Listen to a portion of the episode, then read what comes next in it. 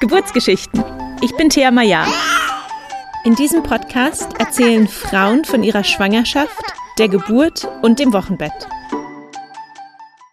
Hallo und herzlich willkommen zur ersten Folge im Jahr 2022. Ich hoffe, ihr seid alle gut ins neue Jahr gekommen.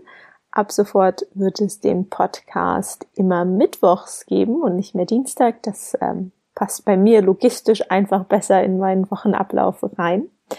Und wir starten gleich mit der heutigen Folge, in der uns Charlotte von der Geburt ihres Sohnes erzählt. Die Folge ist insofern spannend, als dass Charlotte ihr Kind in Finnland zur Welt gebracht hat und uns ein bisschen was über das finnische System erzählt, das doch anders ist als das ähm, in Deutschland oder Österreich. Und was ich auch super spannend an dieser Folge fand, dass ich von Charlotte gelernt habe, dass Schwangerschaftsdiabetes durchaus genetisch bedingt sein kann. Das hat sie herausgefunden während ihrer Schwangerschaft und darüber sprechen wir ein bisschen ausführlicher. Viel Spaß beim Zuhören. Hallo und herzlich willkommen, Charlotte. Schön, dass du dir heute die Zeit genommen hast, uns von der Geburt von deinem Sohn zu erzählen. Es ist schön, dass ich heute hier sein darf. Dankeschön. Ja, sehr gerne. Ähm, Charlotte, stell dich doch bitte vor. Wer bist du? Was machst du? Wo wohnst du? Und äh, wo sie, wie sieht deine Familienkonstellation aus? Also, mein Name ist Charlotte. Ich bin 22 Jahre alt. Ich wohne seit vier Jahren in Finnland. Ähm, also, ich bin quasi gleich nach dem Abi hierher gekommen. Im ersten Jahr habe ich als Au pair gearbeitet und dann bin ich hier geblieben zum Studieren und zum hier wohnen und zum hier bleiben. Und ähm, genau, ich habe vor fünf Monaten im Juni habe ich einen Sohn bekommen, Alexander. Und genau, ich lebe mit meinem finnischen Partner, also in einer Konstellation Mutter, Vater, Kind. Schön. Hast du deinen Partner dann auch in Finnland kennengelernt oder war er der Grund, dass du nach Finnland gegangen bist? Den habe ich tatsächlich hier kennengelernt. Da war ich gerade ähm, zwei Monate hier. Genau. Ich bin im August 2017 hierher gekommen und im Oktober haben wir uns kennengelernt. Genau. Oh, schön. Ähm, ja, freue ich mich sehr drauf, heute die erste finnische Geburtsgeschichte im Podcast zu hören. Ähm, ich habe selber gar keine Ahnung, welche, wie, wie das System in Finnland aussieht. Deshalb bin ich gespannt, ob du uns da vielleicht auch Dinge erzählen kannst, die vielleicht anders sind als in Deutschland oder Österreich. Oh, und da hört man auch den kleinen Alexander im Hintergrund. Wie schön. Ja, er ist auch hier. Super, lass uns doch gleich anfangen mit der Schwangerschaft. War die geplant oder war es eher eine Überraschung? Sie war geplant. Ähm, wir hatten schon häufig darüber geredet, ob wir Kinder haben möchten und wann wir Kinder haben wollen. Ähm, wir fanden das aber eigentlich ganz schön, den Gedanken, ähm, jungen Eltern zu werden. Mein Freund ist vier Jahre älter als ich.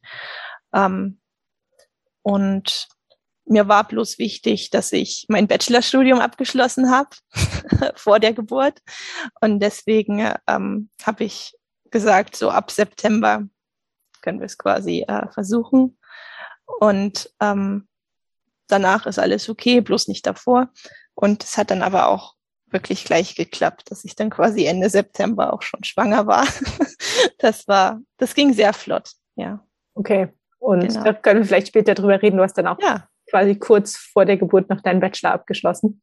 Genau, habe ich. Ja. Landung. Okay, super. Ähm, wie hast du denn gemerkt, dass du schwanger bist? Hattest du frühe Schwangerschaftssymptome oder war es dir erst klar, als du den Test in der Hand hieltst? Ähm, es war tatsächlich, es waren die Tests. Ich habe eine Freundin, die hat schon zwei Töchter und die, die kennt sich sehr mit Schwangerschaftstests aus und die hat mir dann quasi so ähm, in den letzten Tagen äh, dieses Zykluses quasi gesagt, hier, schau mal, die kannst du probieren. Die fangen so, es waren solche Ultra-Frühtests aus Schweden. So, ich glaube, fünf Tage vorher oder so fingen die an oder sechs Tage vorher. Ah, da kannst du schon mal gucken, wenn du möchtest. Und die hatte ich dann auch probiert und die waren dann auch schon positiv. Und ähm, so wusste ich das dann. Zu dem Zeitpunkt hatte ich noch keine Symptome, gar keine. Ähm, ich hatte, ich, also im Nachhinein glaube ich, dass ich den Einnistungsschmerz gespürt habe. Das war so gerade in der in dem Zeitraum, wo das die Einnistung ähm, wahrscheinlich stattgefunden hat, dass ich tatsächlich so einen recht starken Schmerz auch im Unterleib hatte. Aber so diese ganzen Schwangerschaftssymptome wie Übelkeit, Müdigkeit, die kamen alle erst so ab der siebten Woche ungefähr, wo ich schon wusste, dass ich schwanger bin. Aber dann kamen sie halt auch sehr, sehr stark. Genau. Vor allem die Übelkeit. Die Übelkeit, okay. Wie lange ja. hat die angedauert? Ähm, also, Gott, ich bin im Rechnen so schlecht. Sie hat ungefähr angehalten bis zur 18. Woche. Also okay. ungefähr zehn Wochen. Ja, ja. also Hälfte der Schwangerschaft. Genau. und leider auch 24-7. Also das fing morgens beim Aufstehen an und dann ging es bis, bis ich abends wieder ins Bett gegangen bin und ähm, da hat leider auch gar nichts geholfen. Zitronentee so ein bisschen. Ich habe mir dann immer frisch eine Zitrone gepresst morgens, damit ich ein bisschen frühstücken konnte. Genau, aber ähm, ansonsten musste ich da leider durch. ja. ja. Okay. Wie ist das denn in Finnland, wenn man einen positiven Schwangerschaftstest in der Hand hält? Geht man sofort zum Arzt oder kontaktiert man die Hebamme? Was ist da so gang und gäbe? Um, ähm, also es gibt da eine bestimmte Beratungsstelle, um, ähm, die heißt äh, Neovola, das heißt quasi Beratung. und da gibt's die Abteilung für, für Schwangerschaft. Und da ruft man quasi an. Meistens ist es so, dass, also bei uns in der Stadt zumindest, dass jede, jeder Stadtteil hat so ähm, seine eigene, sagt man, seine eigene Beraterin. Die, äh, und da ruft man dann quasi an, je nachdem, wo man wohnt. Und ähm, da macht man dann quasi einen Termin aus. Genau. Und äh, das sind ähm, das ist schon Fachpersonal, das ist so ein bisschen ein Zwischending zwischen Hebamme und Frauenarzt und Arzt, ähm, die einen von, vom Anfang bis Ende der Schwangerschaft begleiten. Genau. Bloß halt zur Geburt sind sie dann nicht dabei. Da ist man dann bei, ähm, bei der Hebamme im Krankenhaus. Genau. Also in meinem Fall eine Beleghebamme.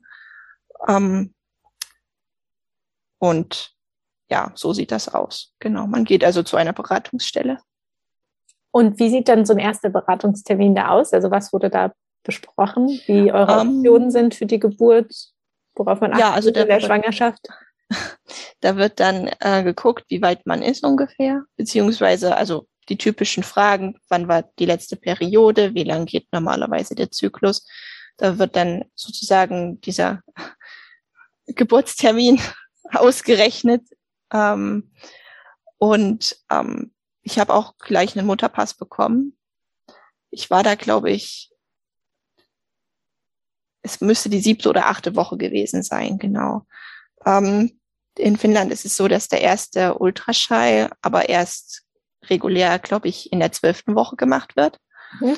Ähm, ich weiß nicht so ganz, wie das in Deutschland ist. Und ähm, beim, also es wurde aber auch noch gefragt, ähm, zum Beispiel, was, ob es in der Familie irgendwie Krankheiten gibt, ähm, von Erbkrankheiten bis hin zu, weiß ich nicht, grauer Star war da, glaube ich, alles Mögliche mit dabei und halt auch sowas wie Gerinnungsstörungen. Und ähm, da kam das dann quasi auf den Tisch, dass ich als Teenager mal von der Antibabypille eine Thrombose bekommen hatte. Ähm, und deswegen wurde ich dann quasi noch in derselben Woche gleich ins Krankenhaus überwiesen, um da ähm, mit der Ärztin quasi nochmal einen Check-up zu machen. Wow, magst du vielleicht, äh, ist jetzt ein bisschen so eine Exkursion, aber ich glaube, das Thema ja. Pille und Thrombose ist auch vielleicht spannend für einige Hörerinnen und Hörer. Ja.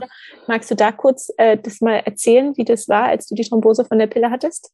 Ja, das war tatsächlich ein ziemlicher Schock. Ich war 15 und ähm, also ich hatte eigentlich ein gutes Aufklärungsgespräch bei meiner Frauenärztin und es liegt bei uns auch nicht in der Familie und es gibt ja da, das kennt man ja so Risikofaktoren, die das, die eine Thrombose quasi begünstigen beziehungsweise das Risiko äh, erhöhen, sowas wie ähm, ich glaube Rauchen ist es, Übergewicht, ähm, solche Dinge. Mhm. Und das hat dabei bei mir alles absolut nicht zugetroffen weil ich sehr sportlich war und auch noch nie geraucht habe. Und ähm, deswegen war das ganz rätselhaft, als das dann anfing nachts, dass ich extreme Krämpfe im Bein bekommen habe. Ähm, am Anfang dachte ich noch, dass es irgendwie, dass ich es beim Training irgendwie ein bisschen übertrieben hätte oder so, äh, dass es ein Magnesiummangel sein könnte. Ähm, aber das, das hat alles nicht gepasst. Das, dafür waren die Krämpfe viel zu stark. Die waren, das war extrem, extrem unangenehm. Und das hat minutenlang angehalten. Ähm, ich habe dann auch mitgekriegt, dass mein, ähm, ich hatte die Thrombose im linken Bein, dass mein Unterschenkel angeschwollen ist. Ich glaube, ein Zentimeter oder so. Ähm, der war, das hat man wirklich auch gesehen. Ähm, ich konnte dann irgendwann auch nicht mehr normal laufen. Das wurde dann eher so ein Rumpeln, weil es beim Auftreten auch wehtat. Und äh, da war dann klar, das ist, das kann eigentlich, das ist nicht normal. Das hat mit Sport auch nichts, also es hat auch nichts mit Sportverletzungen oder sowas zu tun. Und ähm, mein, meine Eltern sind dann draufgekommen, dass es an der Pille liegen könnte. Wow, ähm, das ist ja super, dass deine Eltern da so aufgeklärt waren. Ja, ähm, genau. Da gleich diesen, diesen Schluss auch gezogen haben, weil ich glaube, viele, vielen, trotz Aufklärungsgespräch ist es vielleicht einfach nicht bewusst oder sind ja. vielleicht auch die Symptome einer Thrombose nicht bewusst. Ähm, das ist ja super, dass du da so äh, Eltern hast, die da schnell drauf gekommen sind.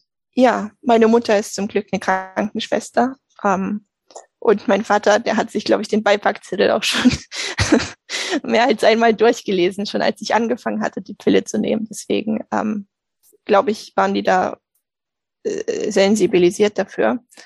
Und ähm, wir sind dann also ins Krankenhaus gefahren und zu verschiedenen Ärzten und ähm, das war ganz schwierig, da eine Diagnose zu bekommen. Im Krankenhaus wurde mir gesagt, ähm, ich hätte mich überdehnt beim, beim Yoga machen oder so, was ähm, eigentlich ausgeschlossen war, weil ich meinen Körper sehr gut kannte und auch meine Limits beim Sport sehr gut kannte.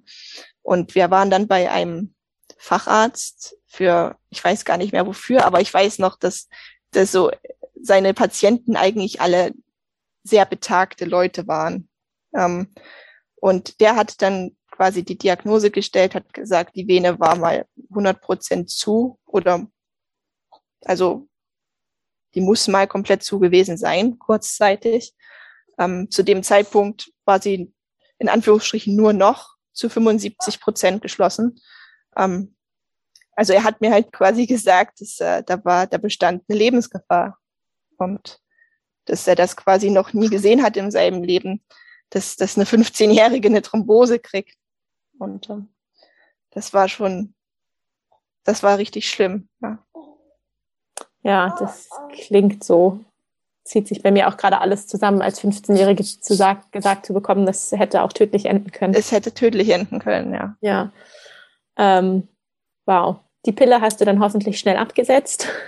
Ja, die, also sofort quasi. Sofort, ja. Als der, als der Verdacht im Raum stand, auch bei meinen Eltern, haben sie gesagt, da warten wir jetzt nicht noch, bis, bis wir einen Termin beim Frauenarzt haben. Das setzt du jetzt sofort ab. Ja, super. Genau. Okay, dann jetzt wieder den Sprung äh, sieben Jahre nach vorne. Du warst dann ja. schwanger, es kam raus, du hattest eine Thrombose als Teenagerin und hast dann nochmal einen Termin ähm, bei der Ärztin in Finnland bekommen. Genau, im Krankenhaus. Welche, ähm, welche Implikationen hat das denn, wenn man schon mal eine Thrombose hatte, für die Schwangerschaft? Also ähm, das Risiko, also im, im Grunde ist es ja so, dass wenn man schwanger ist, das Thromboserisiko allgemein schon mal ein bisschen erhöht ist. Ähm, wenn man aber im Leben schon mal eine Thrombose hatte, und da ist es zumindest nach finnischem Verständnis vollkommen egal, ob das genetisch, ähm, ob man da genetisch vorbelastet ist, weil es in der Familie liegt, mhm. oder ob man wie ich durch Medikamente schon mal eine Thrombose hatte. Ähm, dass dann das Risiko für eine Thrombose einfach nochmal erhöht ist, und zwar um 30, um 30 Prozent. Ähm, genau. Und also sehr, sehr stark tatsächlich. Und ähm, das kann halt lebensbedrohlich werden, sowohl für die Mutter als auch für das Kind, wenn es zu einer Thrombose kommen sollte. Weil solche Thrombosen, also ich hatte sie ja in Anführungsstrichen nur im Bein, aber es kann halt auch in die Lunge wandern und dann hast du eine Lungenembolie und dann sieht's ganz schlecht aus. Ja. Ja. Und ähm, in meinem Fall wurde mir halt ähm, dann ein Medikament verschrieben. Das waren Spritzen. Die musste ich mir dann ähm, von dem Tag an ähm, jeden Tag eine Spritze in die Seite stechen, quasi, also in, in meinen Bauch. Um, und zwar, also das war, ich war in der siebten Woche, nein, in der achten Woche. Um, und das ging dann bis zum Ende des Wochenbetts, genau. Also ja, fast fast ein Jahr Spritzen. Wow. Ja. Das klingt unangenehm. Das war dann nochmal ein sehr dunkler, schwarzer Tag für mich, weil ich zu dem Zeitpunkt wirklich sehr große Angst hatte vor, vor Spritzen. Ähm, das, ich habe die Ärztin auch dreimal gefragt, ob das, ob es da nicht was anderes gibt, aber sie meinte halt eigentlich nicht. Okay, wie hast du dann das mit der Spritzenangst gemacht? Hast du einfach äh, Augen zu und durch? Hast du sie, sie selber gesetzt oder hat dein Freund dir die Spritzen gesetzt? Augen zu und durch. also ich musste sie halt jeden Tag zur selben Zeit machen, äh, mir setzen. Und mein Freund arbeitet im Schichtdienst. Der ist nicht immer zur selben Zeit zu Hause. Ähm, das heißt, er hätte das auch gar nicht machen können. Abgesehen davon wollte ich es aber auch selbst machen. Das war mir irgendwie wichtig. Ich weiß auch nicht so ganz warum, aber ich wollte das tun. Vor allem für mein Kind auch. Ähm, ich habe mir gesagt, wenn es das ist, was es braucht, damit alles sicher ist, dann, dann schaffe ich das auch. Und die ersten Male waren, haben mir sehr viel Überwindung gekostet. Ich habe dann versucht, ein bisschen mit die Atmosphäre schön zu machen. Ich habe meine Lieblingsserie angemacht oder Kerzen angezündet, ähm, um einfach den Fokus ein bisschen von der Spritze wegzunehmen, mich ein bisschen besser entspannen zu können. Und irgendwann ging es dann auch, genau. Also ich glaube, also nach ein paar Monaten spätestens war es dann einfach Alltag. Ich habe die immer abends ähm, gesetzt. Ähm, genau. Und mittlerweile macht, würde es mir gar nichts mehr ausmachen. Es ist nichts Schönes, natürlich.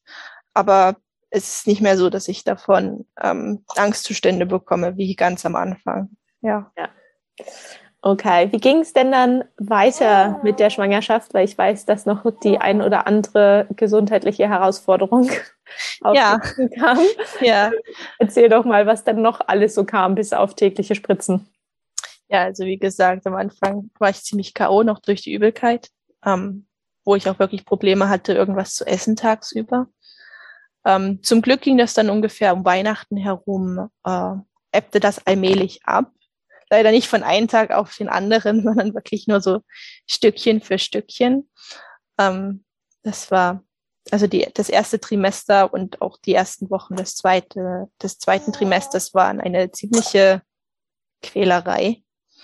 Ähm, im, ich glaube, es war im Februar, da stand dann der Zuckertest an. Ähm, und da, also dachte ich eigentlich, das, das wird schon gehen. Ich hatte mich mit Schwangerschaftsdiabetes vorher nicht wirklich viel beschäftigt. Ähm, ich glaube, da steckte sehr viel Naivität dahinter, ähm, weil, also wenn man jetzt mit Diabetes nichts am Hut hat, dann, dann denkt man vielleicht, das betrifft eher so Frauen oder also auch Männer, allgemein Leute, die, die äh, übergewichtig sind oder eine ungesunde Lebensweise haben oder ja, solche Dinge halt. Ähm, deswegen dachte ich mir, naja gut, das, das wird schon gehen. Was soll da schief gehen? Und es stellte sich dann aber raus, dass ich auch ähm, Schwangerschaftsdiabetes habe. Ähm, daran hatte ich sehr zu knabbern. Das, da ging es mir ganz lange sehr, sehr, sehr schlecht. Mental. Ähm, ich habe das körperlich nicht wirklich gemerkt. Ich hatte auch in der Schwangerschaft nicht großartig zugenommen.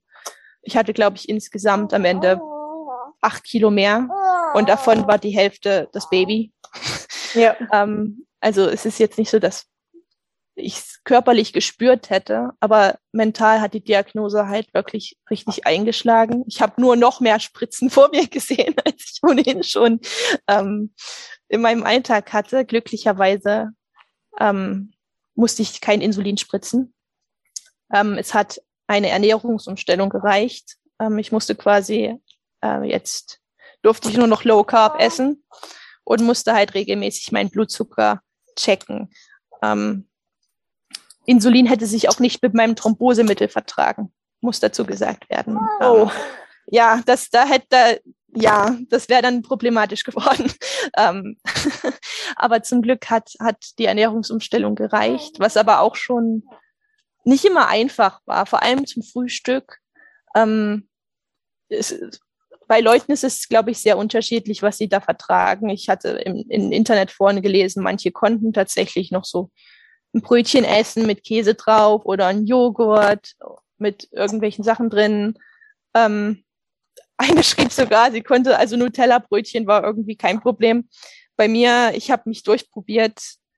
Bei mir klappte dann noch Vollkorn-Knäckebrot mit, mit magerer Putenwurst. Also das war dann mein Frühstück. Ähm, Milchprodukte ging gar nicht mehr. Alles, was Zucker enthielt, war auch raus beim Frühstück. Ähm, ganz am Ende der Schwangerschaft habe ich dann rausgefunden, dass tatsächlich ein klassisches englisches Frühstück tatsächlich beim Blutzucker nichts ausmacht. Ähm, das war dann tatsächlich eine schöne Abwechslung, weil wenn man immer nur noch Knäckebrot und Putenwurst zum Frühstück essen kann, das ähm, ist äh, sehr traurig. Und da tun so ein paar Bohnen, Tomaten und Würstchen ganz gut. Genau, das war, das war tatsächlich eine Offenbarung, ja. Insgesamt ging's, aber also beim Frühstück musste ich wirklich sehr aufpassen, aber ansonsten, ähm, glaube ich, hat's an, hätte es andere Frauen wahrscheinlich schlimmer erwischt. Äh, da ging noch viel. Ähm, aber trotzdem hatte ich ganz lange, ich weiß nicht, also habe ich diese Diagnose nicht akzeptiert. So, ich kam irgendwie nicht damit klar, dass ich das jetzt habe ähm, und habe das ganz lange nicht wahrhaben wollen, ähm, weil ich auch nicht wusste, woher das jetzt kommen soll. Also ich habe mich dann natürlich ein bisschen mehr damit beschäftigt, ähm, habe auch herausgefunden, es, es kann auch genetisch sein ähm, und habe dann herausgefunden, dass es in meinem Fall tatsächlich wahrscheinlich der Fall war. Ähm, ich habe nämlich mit meinen Cousinen mich ein bisschen ausgetauscht, väterlicherseits. Und hat sich herausgestellt, die hatten auch Schwangerschaftsdiabetes. Und deswegen dachte ich dann, na gut, da hast du es. Ähm, deswegen, also ich gehe davon aus, dass es ähm, von meinem Vater kommt tatsächlich. Dass es halt aber nie gefunden wurde, weil er nur Brüder hat. Ja. Ähm, und die logischerweise keinen Schwangerschaftsdiabetes bekommen können. Und seine Mutter war schon tot, ist schon tot und und ähm, die also die war vor so langer Zeit schwanger, da hat noch niemand einen Test gemacht. Ähm, von daher ist es auch wirklich gut, dass vor ein paar Jahren die Bestimmungen geändert wurden. Ähm, Habe ich rausgefunden, dass glaube ich seit 2012 oder so alle Frauen, alle schwangeren Personen auf äh, Schwangerschaftsdiabetes getestet worden war. Ein sehr großer Teil der Betroffenen halt einfach überhaupt keine Risikofaktoren haben und trotzdem diesen Diabetes entwickeln. Und es ist noch nicht so ganz klar bei manchen Leuten, warum das so ist. Ja, auf jeden Fall spannendes Thema. Also ich weiß auch, dass es ähm, von Land zu Land unterschiedlich ist. Zum Beispiel in England wird nicht routinemäßig kontrolliert, sondern erst, wenn Symptome auftreten. Aber es ist ja. ja auch die Sache, dass nicht immer Symptome auftreten. Genau. Und ähm, ja, auf jeden Fall spannend, das mit dem genetischen Link. Das äh, war mir auch noch nicht bewusst. Ich wusste das, weil ich auf Instagram einer Schwangeren gefolgt bin, bei der das auch so war. Die hatte auch, die war eine Leistungssportlerin.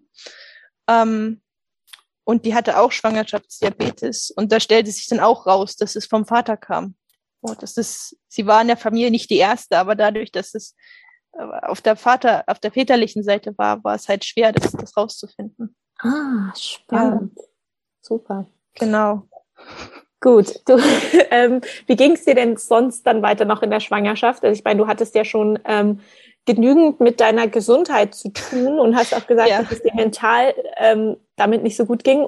Und genau. nebenbei hast du noch dein Bachelorstudium abgeschlossen. Und nicht zu vergessen, wir befinden uns immer noch in einer globalen Pandemie.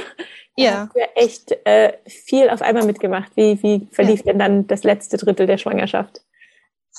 Ja, also das letzte Drittel war eigentlich ganz okay. Ähm, in Finnland ist äh, war Corona jetzt nicht so hart unterwegs wie in Deutschland, muss dazu gesagt werden. Ähm, deswegen ging es eigentlich ging's ganz gut, was die Pandemie betrifft. Ich konnte weiterhin meine Freunde sehen.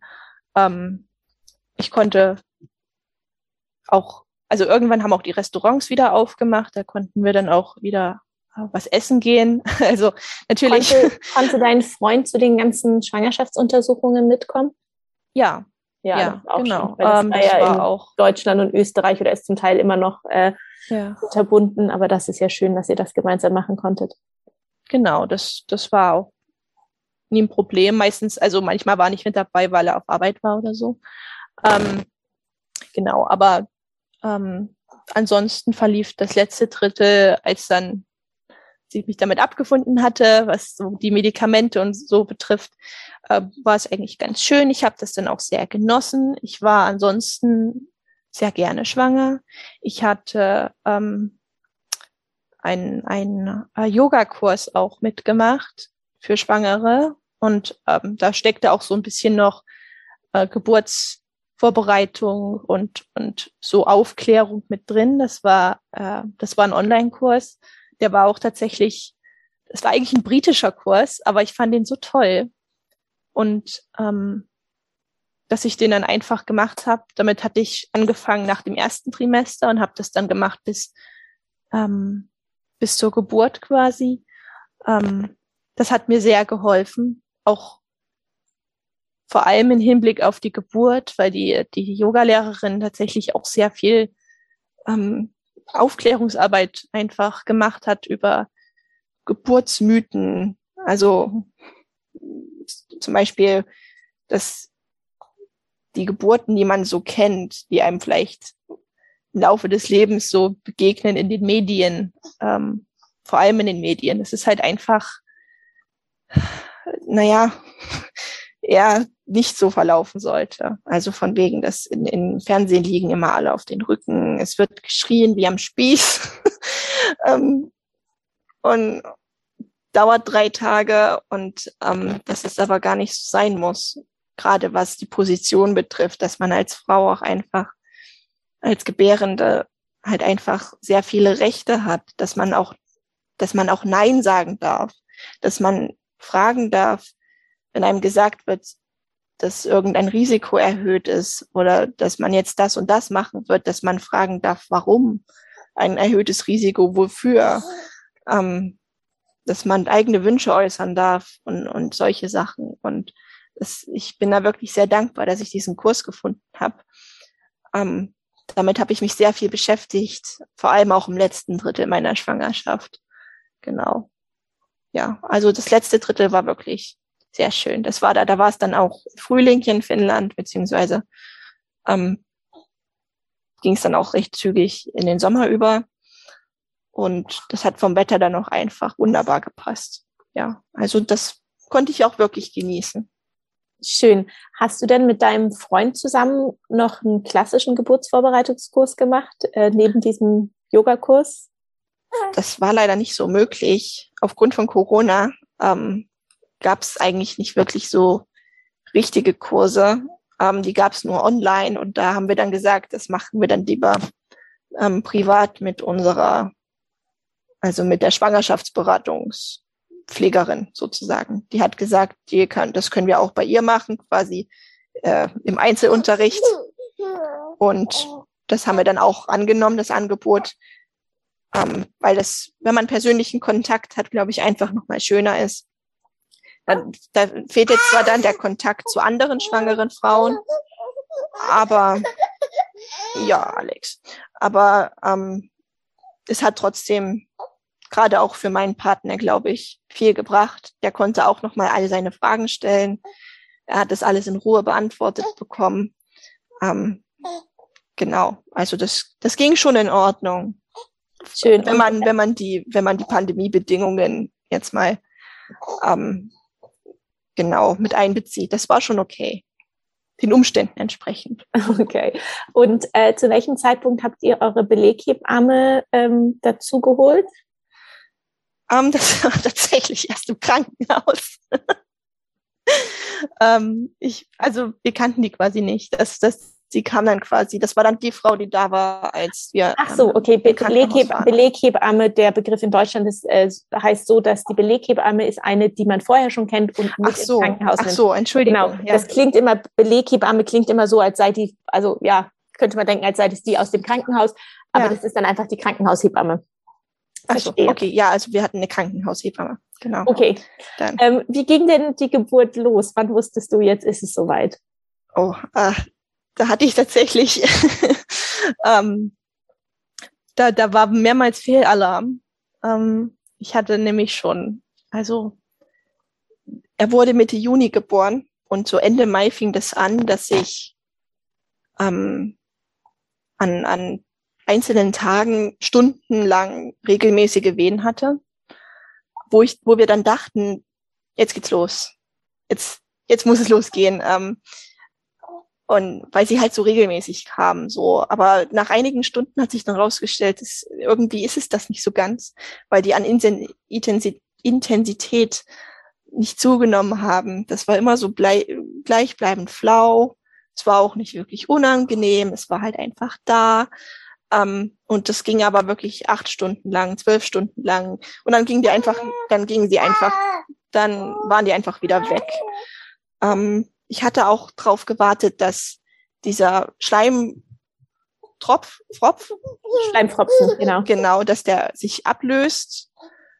Ähm, und da kam aber auch einfach nichts. Oder vielleicht, weiß ich nicht, hatte der sich irgendwie verflüssigt oder so oder war irgendwie ausgeschieden auf eine Art und Weise, dass ich es nicht mitbekommen habe.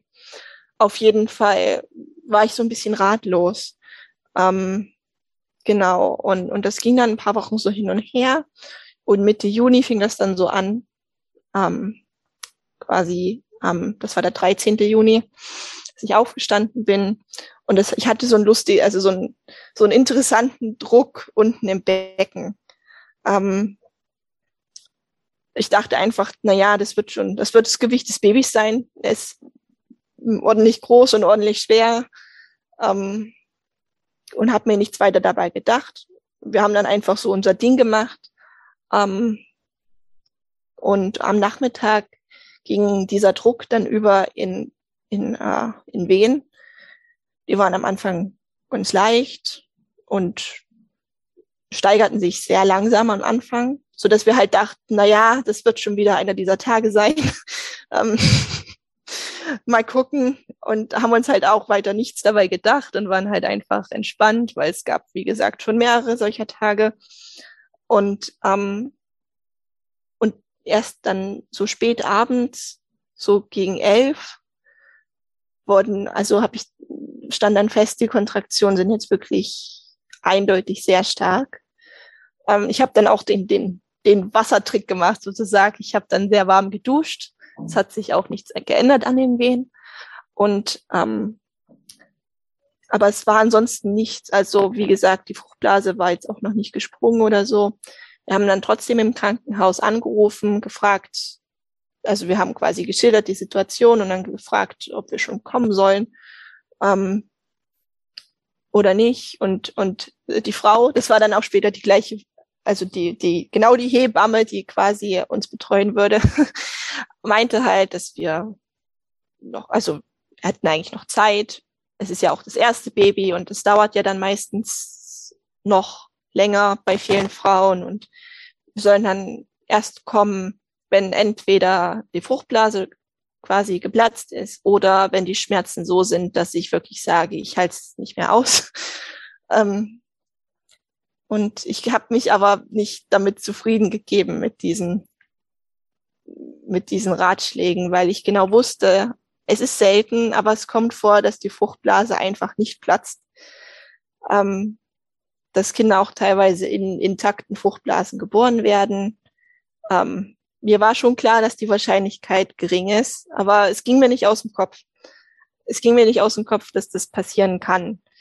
Ähm, und außerdem hatte ich irgendwie im Gefühl, wenn ich jetzt warte, bis die Schmerzen so akut sind, dass ich mich gerne in, im Krankenhaus befinden würde, dann kommt er äh, im Wohnzimmer auf die Welt. Wahrscheinlich, weil das Krankenhaus eine Stunde weg war. Also man fährt wirklich lang. So, und deswegen habe ich zu meinem Freund gesagt, wir fahren jetzt. Ich will jetzt fahren. So. Und wir sind dann auch gleich losgefahren. Ja. Und das ging ganz gut. Es war ja nachts. Es war ähm, die Nacht zum Montag. Das heißt, die Straßen waren leer. Ähm, deswegen sind wir sehr gut durchgekommen. Und als wir dann da waren, da wurde erstmal so ein normaler Checkup gemacht. Es wurden die Herztöne gecheckt, es wurden die Venen äh, gecheckt und ähm, es wurde auch geguckt, wie weit mein Muttermund schon offen war. Bei der letzten Untersuchung war er, glaube ich, eineinhalb Zentimeter offen. Ja, also ähm, die, die Hebamme hat dann den Muttermund nochmal gecheckt und da war der schon vier Zentimeter geöffnet. Und von da, von diesem, das war ein Behandlungszimmer, da waren wir gerade, Alex, von dem aus sind wir dann in den Kreissaal gegangen. Und der war wirklich sehr schön, also ganz klassischen Bett. Dann hatten die dieses, also auf Englisch heißt der Peanut Ball, glaube ich, mhm. also wie so ein Erdnussball. Und ähm, auf den hatte ich mich schon sehr gefreut, den wollte ich unbedingt benutzen. Ja, ich weiß gar nicht, ähm, ob der in deutschen oder österreichischen Krankenhäusern auch viel in Einsatz kommt. Äh, für die, die nicht wissen, ähm, wovon wir reden, ähm, das ist wie so ein, ähm, ja, so eine Art Petsy-Ball eigentlich, also auch so ein weicher Ball, der aber halt geformt ist wie eine große Erdnuss, den man sich zwischen die Beine klemmen kann. Und durch den Druck, den man auf, ausübt auf den Ball, öffnet sich das Becken schön. Genau. Ein, also wirklich ein, ein, ein tolles ein tolles Ding, ein toller Ball. Ähm, mit dem habe ich auch die erste, ich weiß nicht, vielleicht halbe Stunde oder so zugebracht. Ähm, ich habe, also ich glaube, ab da verschwimmt so ein bisschen mein, mein Zeitgefühl, ja. Aber ich weiß noch, dass ähm, ich so ein bisschen zwischen Bett und Toilette so hin und her bin, weil ich mich in der ersten halben Stunde oder so auch mehrmals übergeben musste, wo sich mein Magen halt einfach komplett entleert hat. Aber dadurch, dass es halt abends war, war da jetzt nicht so viel übrig, sozusagen, vom Tag. Ähm, war trotzdem unangenehm. Ähm, ich konnte auch, also die Hebamme hat dann versucht, also die hat dann so, so, ähm, ich glaube so, was war das, wie so ein Meersaft oder sowas, hat sie versucht mir zu geben, also einfach um ein bisschen Energie zuzuführen.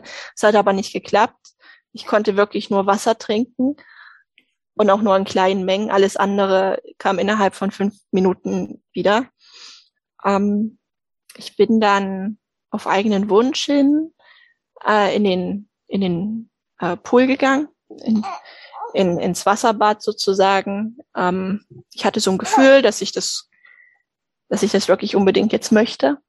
Es war auch sehr schön dort. Ähm, ich, es war ja mein mein Wunsch. Ich wollte es zumindest versuchen, ähm, die Geburt quasi ohne, ohne Schmerzmittel ähm, quasi hinzukriegen. Ähm, ich war aber offen für ja, was halt so da war, ne? Also so Lachgas äh, und bis hin zur PDA. Ich das stand dem offen gegenüber aber ich wollte es halt gern versuchen. Ich hatte ähm, genau, also mir quasi als Methode das Hypnobirthing ausgesucht und hatte am Anfang so leichte Startschwierigkeiten, weil ich nicht so wirklich in der Ruhe war. Ich hatte meinen Rhythmus noch nicht gefunden, auch bei der Atmung noch nicht.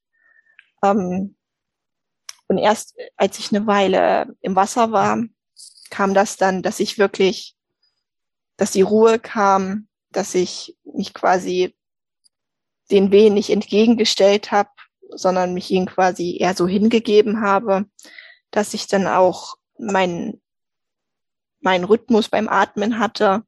Und da ging es dann. Bei meinem Partner war es so, wir hatten uns vorher so ausgemalt, dass, dass er mich unterstützen könnte mit Massagen zum Beispiel.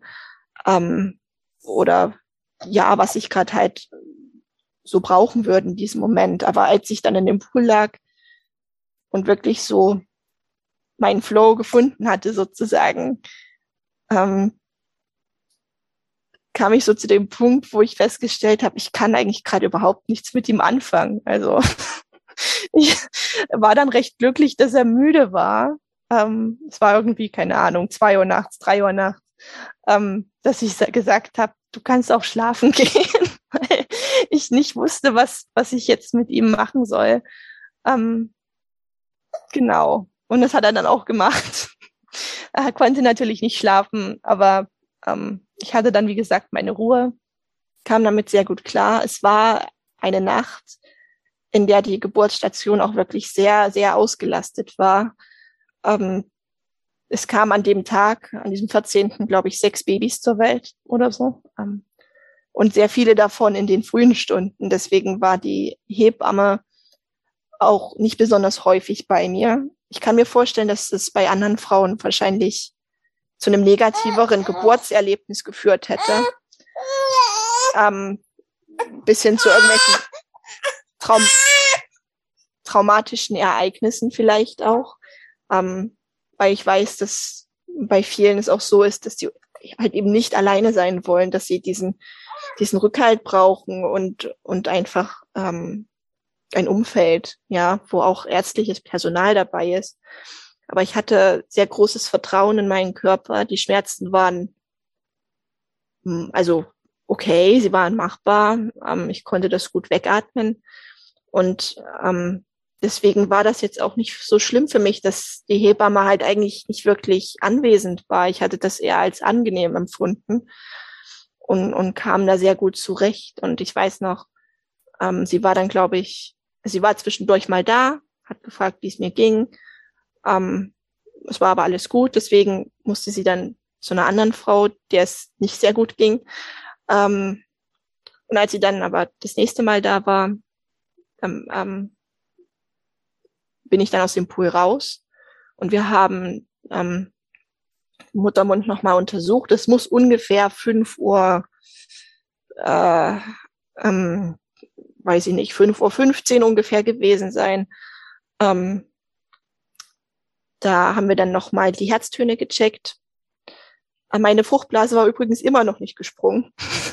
Was äh, das hat das Ganze ein bisschen schwierig gemacht, weil mein Bauch halt so prall war, dass dieses ZTG-Ding ständig runtergerutscht ist. Und ähm, sie hat dann auch meinen Muttermund nochmal untersucht und da stellte sich dann raus, ich war tatsächlich auch schon zehn Zentimeter offen. Ich hatte das im Pool auch schon kurze Zeit vorher so leicht gemerkt, dass ich halt wirklich, da kam dieses Gefühl, dieses Drückgefühl, also ein unglaublicher Druck, wirklich, es hat sich alles zusammengezogen, ähm, wo ich mir auch dachte, was war das jetzt? War das jetzt eine Presswehe oder, oder was war das jetzt? Und das muss es wohl gewesen sein. Ähm, die Hebamme meinte auch, also theoretisch kann es jetzt losgehen mit Pressen. Ähm, sie hat aber vorher noch die Fruchtblase aufgestochen. Ich nehme an, damit das Kind einfach auf dem Weg nach draußen quasi diese wichtigen sind es Bakterien oder so, mit denen in Berührung kommt. Ich glaube, das ist einfach so, dass ähm, Kinder bei der Geburt durch den, also durch den Geburtskanal einfach schon in Berührung kommen mit einigen Bakterien und dass die dann quasi, dass sich das positiv auswirkt auf das Immunsystem. Mhm. Und ich nehme an, das war der Grund, warum sie die Fruchtblase aufgestochen hat, weil, also von dem, was ich weiß, stellt das jetzt kein sehr großes Risiko dar. Ansonsten, wenn ein Kind in einer intakten Fruchtblase geboren wird, ja. außer dass sie beim Rauskommen leicht quasi Fruchtwasser quasi einatmen. Das kann passieren. Ähm, genau, auf jeden Fall, das hat sich dann aufgestochen. Und dann kam die, diese Presswehen tatsächlich auch recht schnell. Und es ging aber dann sehr flott. Also ich glaube so vielleicht 15 Minuten ungefähr. Und dann war er da. Ja. Kam, also er, kam er in einer Wehe raus oder kam erst der Kopf und dann der Körper in der um, Wehe? Erst der Kopf und dann nach, ich glaube noch nach einer weiteren Wehe dann die Schultern und also der Rest kam dann so mit einem Mal. Bloß Kopf und Schultern halt ähm, genau dann separat sozusagen. Ja, und in welcher Position warst du, als er geboren wurde? Warst du da ich lag, ich lag auf der Seite. Ah, okay. Das war für mich recht angenehm. Ich wollte auf keinen Fall auf dem Rücken liegen. ähm, hätte ich auch gar nicht gekonnt, aber ich hätte es auch nicht gewollt. Ähm, genau, aber ich hatte halt hätte, also hätte die Hebamme quasi gesagt, jetzt legen Sie sich mal auf den Rücken, hätte ich, glaube ich, angefangen mit ihr zu streiten. ähm, ich, also ich war noch sehr stark in Anführungsstrichen bei Bewusstsein. Ich konnte mich bis zuletzt sehr gut selbst äußern, was ich möchte und was ich nicht möchte. Ähm, genau, aber es war einfach, glaube ich, eine recht schnelle Geburt. Ich glaube, die Hebamme war selbst ein bisschen überrascht. Ähm, aber es ist halt für mich schwer einschätzbar, wie lange es jetzt wirklich gedauert hat, dadurch, dass man dieses klassische, diesen klassischen Startschuss der geplatzten Fruchtblase halt einfach nicht hatte.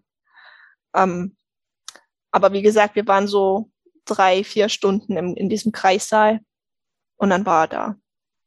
Ja. Schön. Hast du ihn dir dann gleich auf die Brust genommen? Ja, also er lag dann da. Es war wunderschön.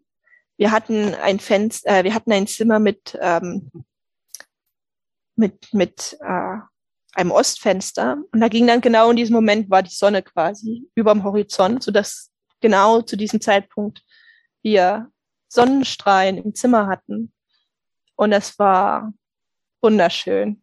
Das war richtig, richtig, richtig, richtig schön. Ähm, ihm ging's super gut. Er hat kaum einen Mucks gemacht, als er, als er raus war. Er hat, glaube ich, mal so kurz so meh gemacht und, und so als Lebenszeichen so, hallo, mir geht's gut und, und mehr nicht. Und lag dann auch ganz ruhig auf meiner Brust. Ähm, genau, mein, also mein, mein Partner, nachdem die Nabelschnur quasi auspulsiert war, durfte dann auch die Nabelschnur durchtrennen. Ich war in so einem Rausch ähm, schon während der Presswehen habe ich mich gefühlt, als hätte ich irgendwelche Drogen genommen. Ähm, ich habe keine Schmerzen mehr gespürt. Ähm, ich habe eigentlich die ganze Zeit nur noch lachen können, auch schon während der Presswehen ähm, und irgendwelches dummes Zeug gelabert. Ähm, das war ein sehr interessanter Zustand. und ähm, ich war aber wirklich also sehr, sehr glücklich. Wir beide. Und ähm, genau, ja. Er war auch kerngesund. Das klingt ähm, nach einer sehr schönen Geburt. Ähm, wie lange hat es dann gedauert, bis die Plazenta nachkam? Kannst du dich daran erinnern? Also in meiner Erinnerung war das wirklich nicht lang. Ähm, ich weiß nicht, zehn, zehn Minuten vielleicht. Vielleicht waren es auch ein bisschen mehr. Ich, also das, ich weiß nur noch, es war wirklich nicht lang. Es war auch nicht schmerzhaft. Ähm, das war schon okay. Ich hätte sie gerne gesehen, aber ich war viel zu beschäftigt mit Alexander ähm, und viel zu äh, viel zu high mit Hormonen, als dass ich quasi hätte sagen können, dass ich jetzt meine Plazenta anschauen will. Ich habe sie nur so aus dem Augenwinkel so kurz gesehen. Ähm, ja, aber das ging ganz gut. So. Super. Und ähm, wie hat es mit dem Stillen geklappt? Das war schon schwieriger.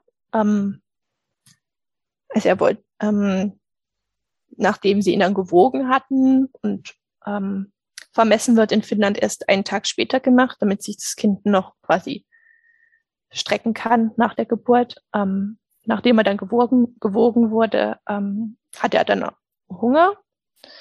Und das Anlegen hat aber nicht so gut geklappt. Ähm, ich nehme an, es hat ein bisschen damit zu tun, dass ich A, unvorbereitet war und, und B, ähm, wie nennt man das? Nicht Hohlwarzen, aber sehr, sehr, sehr flache Warzen habe. Okay. Und genau, und mir war zwar bewusst, dass das nicht wirklich ein Hindernis darstellen würde mit ein bisschen Übung und mit richtigem Anlegen. Ähm, aber es hat aufgrund mangelnder Vorbereitung und dadurch, dass die Hebamme halt auch nicht wirklich Zeit hatte, weil die ganze Geburtsstation voll war, ähm, ja, hat es einfach nicht geklappt. Ähm, ich habe dann einfach so ein Stillhütchen bekommen und mit dem hat das dann geklappt. Das war quasi der Anfang allen Übels. ähm, er hat dann, er war dann aber an der Brust mit dem, mit dem Stillhütchen, hat dann auch getrunken, wofür ich schon mal dankbar war. Er ist aber sehr schnell eingeschlafen auch. Ähm, das hat sich dann auch so fortgesetzt in den nächsten Stunden, dass er ähm, einfach so der Typ Baby war, der an der Brust sofort eingeschlafen ist und gar nicht wirklich viel getrunken hat. Ähm, ich hatte, ich glaube, mein Milcheinschuss war am zweiten Tag oder am, ich glaube, am Nachmittag des zweiten Tages ungefähr kam die Milch rein. Ähm, es war auch genug.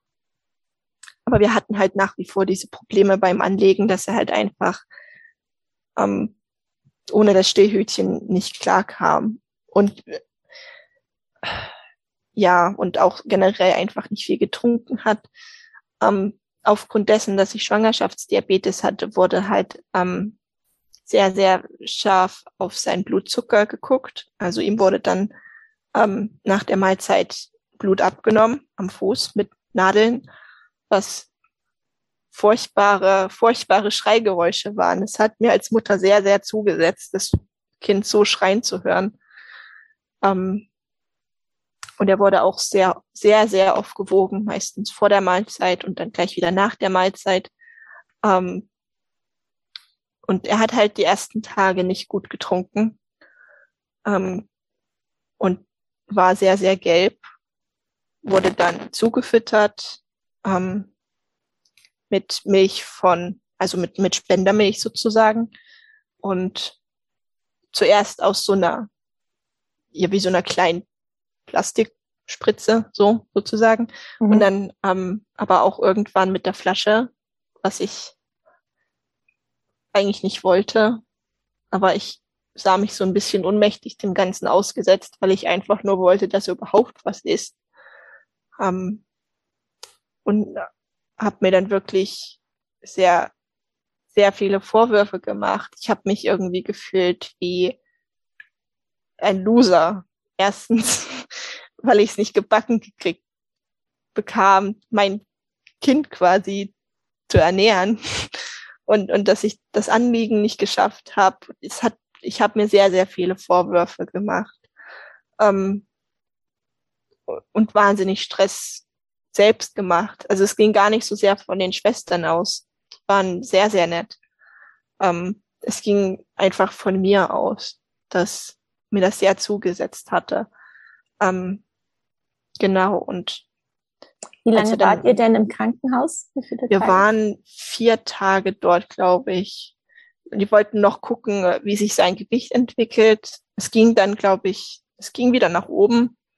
Am dritten Tag, glaube ich, ging es dann wieder hoch oder am vierten auch erst.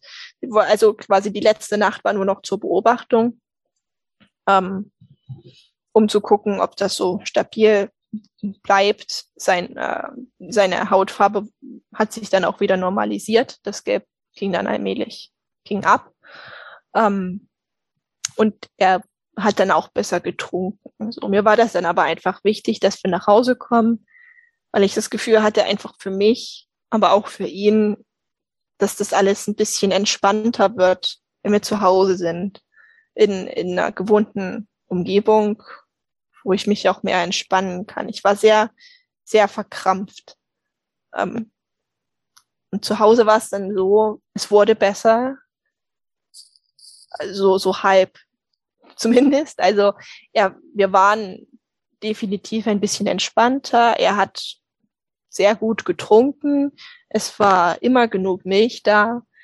Ähm, aber in meinem Kopf war weiterhin eine enorme Anspannung. Ich hatte am Anfang auch wahnsinnige Angst vor jedem Stillen, dass er wieder nicht genug trinkt, dass ähm, ich weiß auch nicht so ganz. Also einfach so eine generelle Angst davor, zu versagen oder schädlich zu sein für mein Kind, dass ich es einfach irgendwie nicht hinkriege. Ähm, ich habe dann auch versucht, das Stillhütchen wieder loszuwerden. Das hat auch nicht wirklich geklappt. Ich weiß gar nicht, ich glaube eineinhalb Monate oder so habe mit ihm da gestritten und gekabbelt und es war nervlich, war ich am am Ende dann.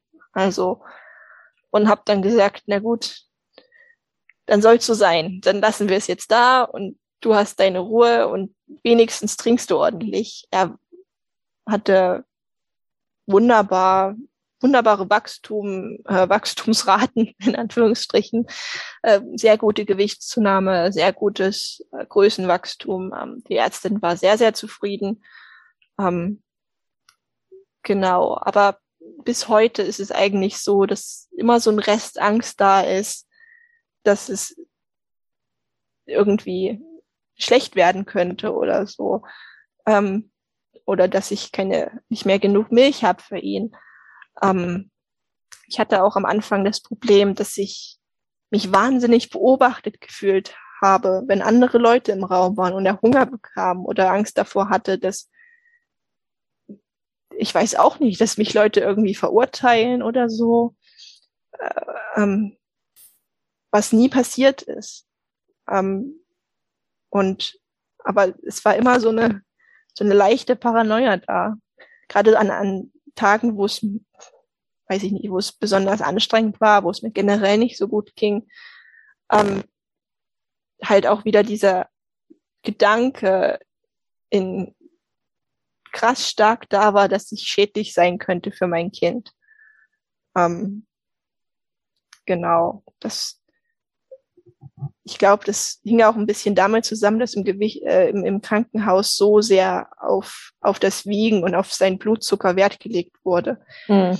Dass ich Stillen halt einfach generell mit einer Prüfung verbunden habe, die ich zu meistern hatte. Und wenn es nicht genug war, dann kam jemand mit einer Flasche oder so. Und ähm, genau so dieser Stress geht, ging jetzt so über die Monate ein bisschen runter. Mittlerweile ist es okay. Ich fühle mich auch wohler, äh, wenn ich ihn vor anderen Leuten stille. Aber an, an schlechten Tagen kommt es halt manchmal wieder hoch, genau. Aber es hat wirklich geholfen, mit anderen Müttern drüber zu reden. Ähm, wir haben das Glück hier in Finnland. Ich kann mit ihm in Krabbelgruppen gehen oder in so, in die Krippe sozusagen, mich dort mit anderen Müttern austauschen. Ähm, das geht, trotz Corona. Ähm, und, und deswegen, ja, mit, mit diesen neuen Freundschaften auch, mit deren Hilfe und einfach durch den Austausch ist es wesentlich besser geworden. Ähm, weil man halt merkt, man ist nicht allein. Auch wenn man Stillprobleme hat, egal welche, ob es daran liegt, dass einfach nicht genug da war oder ähm, man umgestiegen ist auf, auf die Flasche, weil es einfach emotional nicht mehr ging oder aus welchen Gründen auch immer, weil man Anlegeprobleme hat oder so. Man ist wirklich nicht allein. Und ich glaube, das hat mir sehr geholfen, dass auch wenn man sehr große Angst davor hat, verurteilt zu werden, dass sehr viele, die meisten Menschen, also mir ist noch keiner begegnet, der mir irgendwie was Böses wollte oder so. Ja, da merkt man ja. mal wieder, wie, äh, wie wir uns selber oft zum selber zum größten Kritiker machen, ja, und wir diejenigen Absolut. sind, da verurteilen. Ähm, ja. Wenn Charlotte, das klingt, als hättest du da eine echt herausfordernde Zeit ähm, hinter dir. Aber danke, dass du da auch so offen drüber sprichst, weil ich bin mir sicher, dass Klar. du nicht die Einzige bist und dass das ähm, sehr, sehr viele neue Eltern auch betrifft, diese Ängste, etwas falsch ja. zu machen oder dem Kind schädlich ähm, sein zu können. Und ja, vielen Dank, dass du uns ähm, auf deine finnische Geburtsgeschichte mitgenommen hast. Ähm, ich wünsche dir und deiner Familie weiterhin alles Gute. Dankeschön. Danke, dass, also danke nochmal, dass ich quasi alles erzählen durfte. Ähm, ich finde, es ist ein super Podcast, eine super Idee. Ähm, egal, ob man schwanger ist, ob man überhaupt Kinder möchte, ähm, egal was für Erfahrungen man gemacht hat. Ich finde, dieser Austausch ist einfach super, ja, super stark, heilend für alle, die Schlimmes erlebt haben, aber auch sehr, sehr bereichernd für alle, die ein sehr positives Erlebnis hatten. Also oh. einfach toll. Vielen Dank für das Feedback. Wenn dir die heutige Folge gefallen hat und du etwas für dich mitnehmen konntest, würde ich mich sehr freuen, wenn du diese Folge und den Podcast mit anderen teilst oder bei deinem Podcast-Anbieter eine 5-Sterne-Bewertung für den Podcast abgibst. Vielen Dank.